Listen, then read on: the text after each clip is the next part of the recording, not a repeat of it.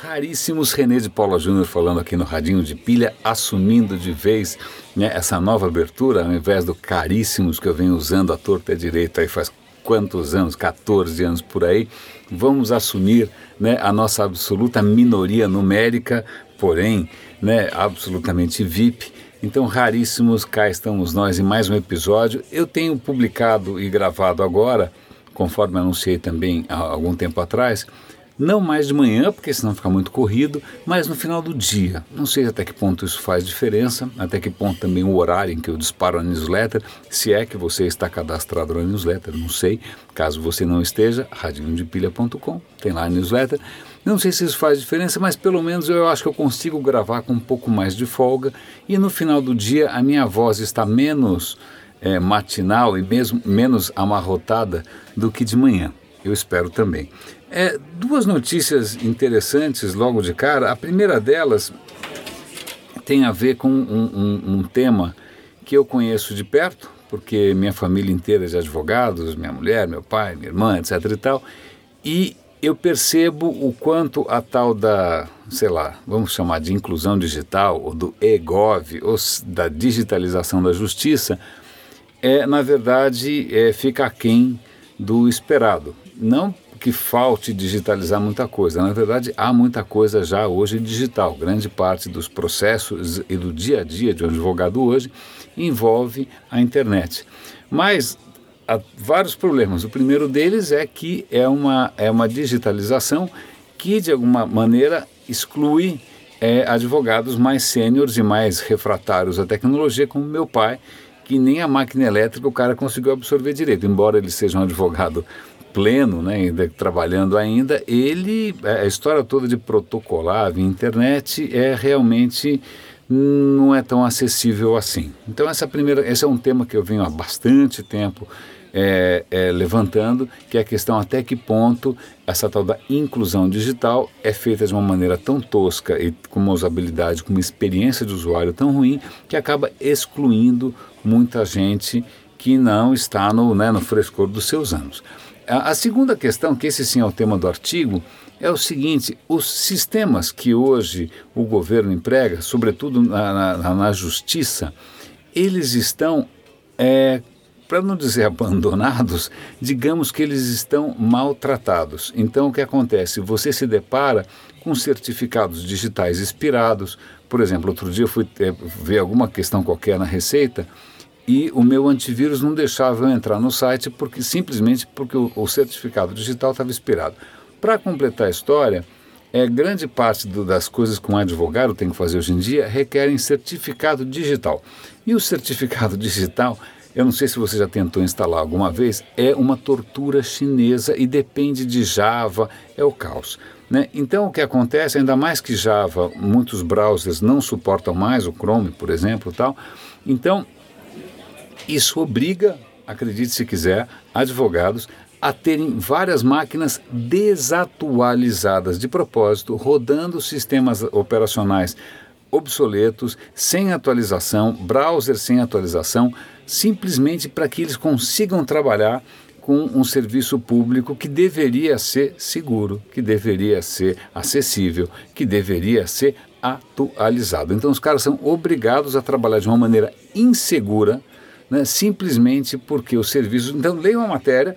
Eu acredito que muitos de vocês são afetados por isso, seja porque é, trabalham é, é, com, com advogados, ou seja porque vocês também estão ligados a, a, ao governo. Eu, eu, tenho certeza que essa questão não é indiferente para muita gente que ouve aqui o Radinho. Tá? A segunda questão é, é eu fiquei para mim uma incógnita, na verdade. Eu queria ter acompanhado hoje os lançamentos do Google. Aí eu dei uma olhada, não deu. Estava enrolado, almocei com um amigo e tal. Mas aí eu fui ver que uma das coisas que o Google lançou é um fone de ouvido chamado AirBuds. Eles entraram numa de Apple aí. Mas em princípio esse AirBuds ele é especialmente desenhado para você utilizar os comandos de voz do Google Assistant. Ok, legal, tudo bem. Mas o que uma das, das reportagens comenta e que eu não estou achando muita referência, eu até quero ver se tem um demo, é que esse fone é tão integrado com o sistema de tradução automática que, em princípio, você poderia conversar, né, usando esse fone, com alguém que fala um idioma que você não conhece, porque o fone seria capaz de traduzir e falar para você em tempo real, né, o que o outro maluco está falando. É, mas espera aí, como é que você faz para falar? Hum, boa pergunta. Né, porque o cara não está usando fone. Bom, de qualquer maneira, essa história de um fone que de algum, faz tradução em tempo real de um idioma estrangeiro é bárbaro. Me faz lembrar, para quem não leu O Mochileiro das Galáxias, aliás, corra e comece a ler imediatamente, né? É uma das grandes invenções do, do livro, que é, é que o livro é satírico, é humorístico, mas é um peixinho que você colocava no ouvido, um peixe chamado Babelfish, o peixe de Babel, que a hora que você coloca esse peixinho no ouvido, você entende todos os idiomas. É, tanto é que lá atrás, um dos precursores do Google Translate, que se eu não me engano o próprio Yahoo é, oferecia, chamava o quê? Babelfish. Então, esse foninho é a encarnação, aparentemente, do Babelfish. Agora, para um último comentário de uma coisa também que me deixa um pouco desconcertado, é o seguinte. No nosso DNA, eu vou dar um link aqui para uma matéria do New York Times, que é uma matéria até relativamente complexa, não complexa não digo, mas completa e detalhada, é porque o assunto tem muitas reviravoltas, mas a história é a seguinte: no nosso DNA, ele está praticamente assombrado, assombrado por vestígios de DNA de vírus ancestrais. Então, é, é, existem vírus, por exemplo, o vírus da AIDS, retrovírus, que eles conseguem inserir o seu próprio DNA no DNA do hospedeiro, né, para que o hospedeiro saia reproduzindo esse vírus à torta direita. Aparentemente, é, alguns desses pedaços de, de, DNA, de DNA viral, como eles chamam, fazem parte do nosso DNA há zilhões de anos. Né? Há, há, há indícios de que mesmo outros animais, espécies né, mais primitivas que a nós, é, tenham esse, esse DNA viral de 400 milhões de anos atrás. Né? Então, os caras, os vírus já vêm de alguma maneira infectando a gente. Isso me fez lembrar imediatamente daqueles Windows XP provavelmente cheios de vírus que os advogados têm que usar, né? Quer dizer, aparentemente nós estamos todos infectados é, desses retrovírus e os médicos estão tentando entender até que ponto é, esse DNA alienígena, né, de vírus que, que, que faz parte do nosso código genético, eles acham que 8% não é pouca coisa. Digamos que 8% é tipo para chamar o Ghostbusters. Né? Então, esse DNA fantasma que está no nosso DNA, será que ele ajuda a promover câncer? Sim, não, talvez. Não se sabe.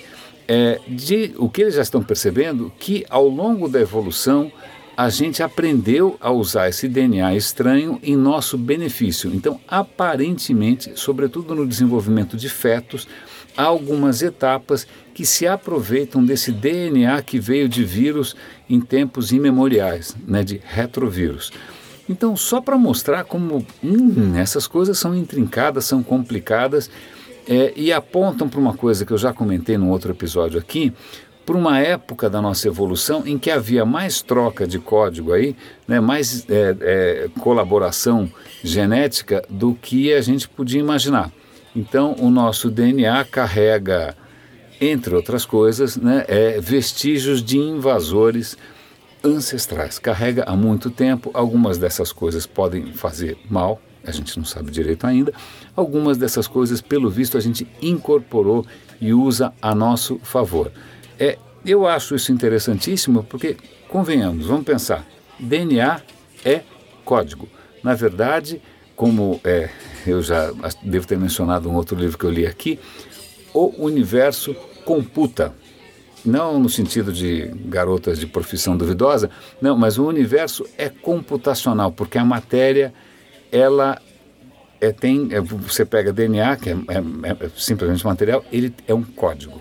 Né? O, o universo é computacional, o nosso DNA é um código, é, e já que né, todo o nosso universo hoje é movido a códigos digitais, é bom lembrar que a nossa matéria orgânica também é fruto de um código absolutamente extraordinário que a gente está começando a entender.